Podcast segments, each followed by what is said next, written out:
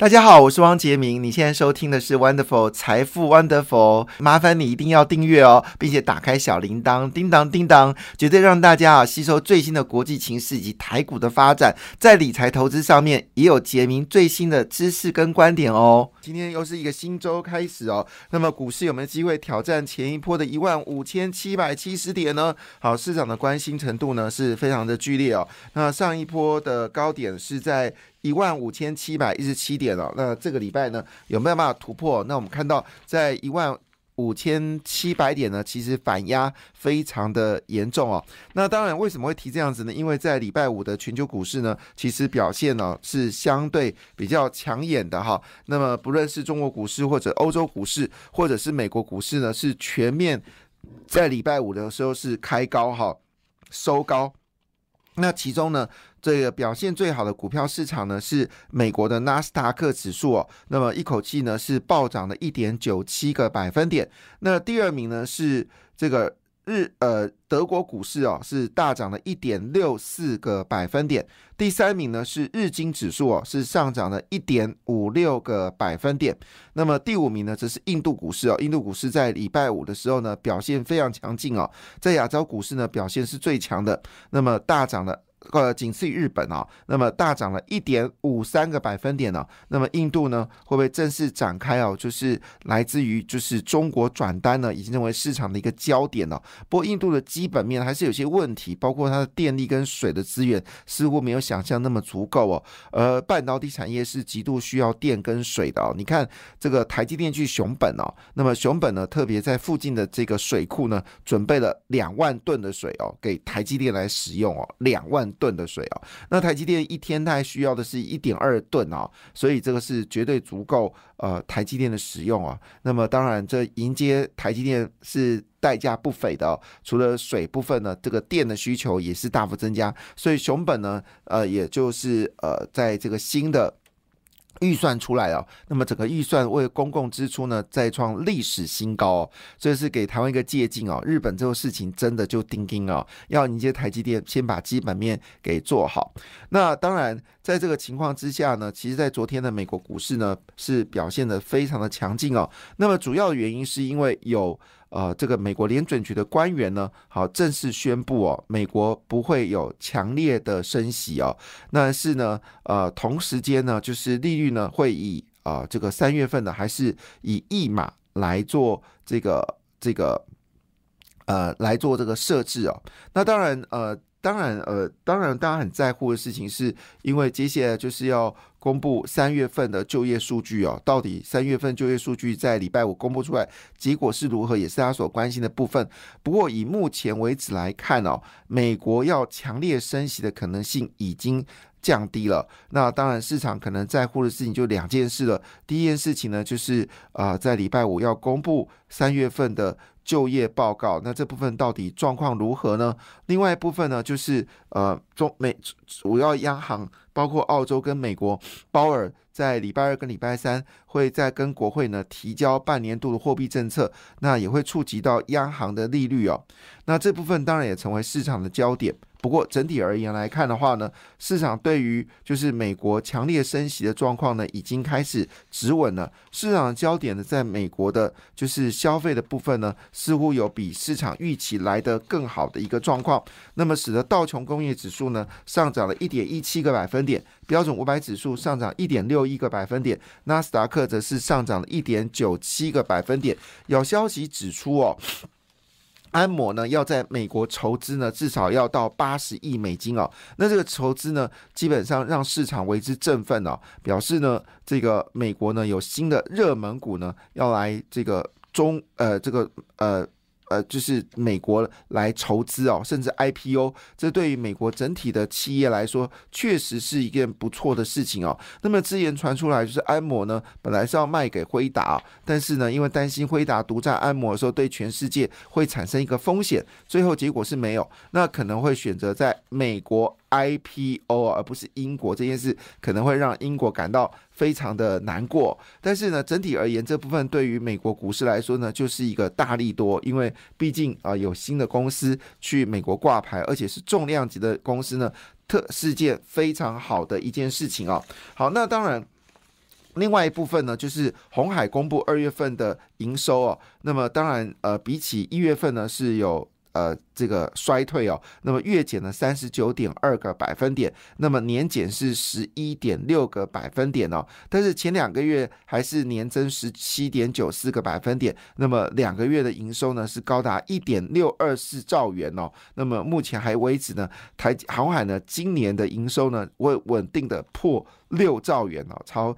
这个六兆两千元两千亿的方向来进行哦，这是当然最重要消息。另外一部分呢，就是财政部呢已经正式哦，呃编列了一千四百一十六亿五千一百四十一万元哦，要来补发六千元。那么 ATM 的机台呢也都进进行变更哦，那么交易手续费也都有降低哦。那这个情况下呢，很明显的就等待大家来。发这六千元哦，那当然这部分对于台湾的餐饮业的股票来说，肯定是一个大的一个利多哈。那么整体而言来看呢，市场焦点还是在于就是纳斯达克这些公司呢在进行大规模的一个改组哦，就是针对新的我们说 AI 智能呢，其实有庞大的一个支出哦。那么影响所及呢，对台股来说也就形成了一个重要的讯号。那我们先来看哦，内需市场是今年台湾的一个主轴哦。不论是饭店或者餐饮呢，基本上在今年整年呢都会值得关注哦。那么六千元只是开第一枪了，那么引发。更多的消费的讯息才是大家所在乎的事情啊。那目前为止呢，台湾高价餐饮业是不是已经呃掀起比价的行情呢？我们似乎有看到这样的讯息哦。那台湾餐饮业呢，基本上随便都是赚一个股本哦。能想象一家公司一年就可以赚到一家资本额？那我之前有谈到一家公司呢，叫做杨琴啊啊秦阳。秦阳啊，那么这是做呃台湾早餐店很著名的一家公司呢。好，股价果然呢已经持续走高，已经攻破一百元哈。那么同时间呢，豆腐。瓦城、八方云集跟王品哦，那么今年的获利呢，都可能会最高会高达到，像以豆腐来看的话呢，今年会展开十五家店哦，预估 EPS 最高可以到十五块。瓦城呢，今年也预估哦，在全台要开十八家新店哦，那么新的店面哦，那么瓦城今年预估最高价股价呢，最高获利呢可以到十五块。八方云集呢，则是到十二块哦，那主要看它新开的店的数量，如果新开店数量增加这样的话呢，获利还可能有机会往上调升哦。那王品呢，今年预估呢也可以赚到十二块钱哦。所以整个餐饮业的获利呢，确实已经有明显的走高。那么今天呢是台北国际大展。要开始了哈，那么今天的媒体呢有大量的讯息跟工具机有关哦。那么其中呢被点名的部分呢啊，就是工具机大厂呢在二零二三年的台北国际呃工具大厂呢，据了解他们所有的讯息都说，因为汽车跟航太产业都有复苏的一个迹象哦，所以整个工具机的需求逐月增加哦。那么特别是欧洲跟美国的市场需求呢，已经明显的看到增加了。日本的订单呢？也在增加当中哦，特别是欧洲也获得航太汽车跟电动车的相关的订单呢，也都有超过一亿欧元哈。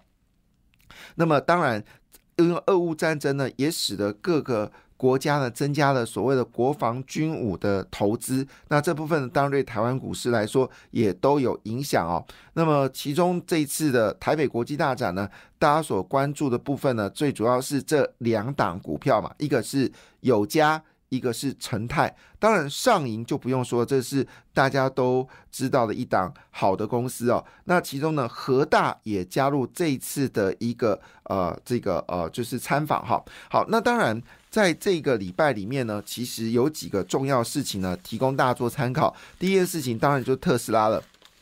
那么在美国散户哦大买特斯拉状况之下呢，那么今年的股价呢是大涨了六十点五个百分点哦。那么整个散户买进的金额呢是一百三十六亿美金哦，这个金额等于是去年整年哦，那么美国散户买进啊特斯拉的。呃，这个价格，那当然最近股价稍微修正到一百九十七点七九块，之前最高是两百零四元，但是呢，并没有影响到就是特斯拉的一个需求哦。所以呢，虽然这两天特斯拉下跌，可是呢，看得出来整个呃交易占比呢，已经对一些所谓的散户最喜爱使用的网页来看的话，占比啊，散户呢已经占了买进特斯拉占了十八个百分点了。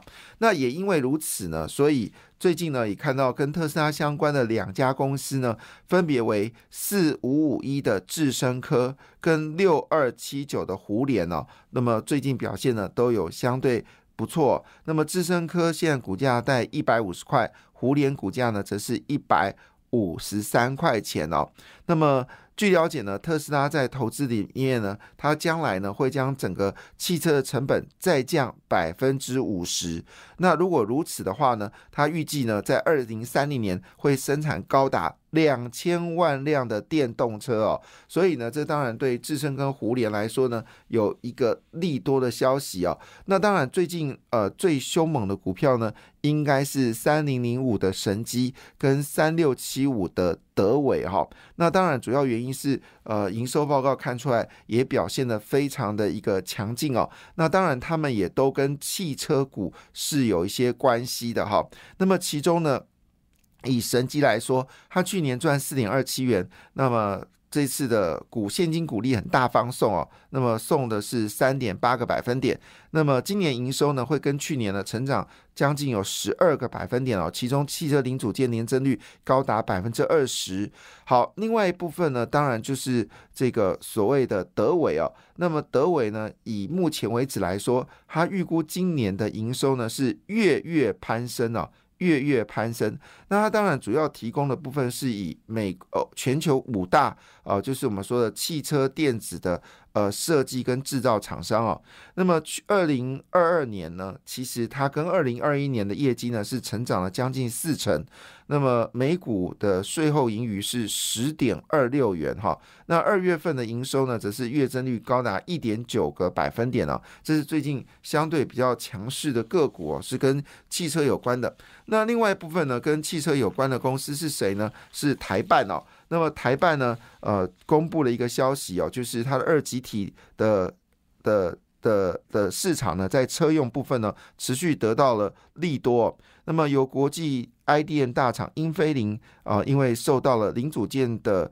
呃，转呃的的受限哦，所以呢，基本上呢，开始寻求台湾的协助，所以呢，指定的是台办哦。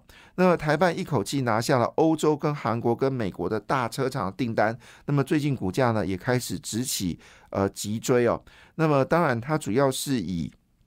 二极体跟 mosfet 为主，那二极体跟 mosfet 车用的需求呢，在最近大幅增加。可是呢，全球五大厂的供应呢，事实上呃是非常吃紧的。但因应今年的汽车整体的需求来看的话呢，那么台办呢拿下德国一级车用零组件大厂的转单之后，今年的接单状况绝对优于去年啊。那么进入到二零二四年呢，呃，这个。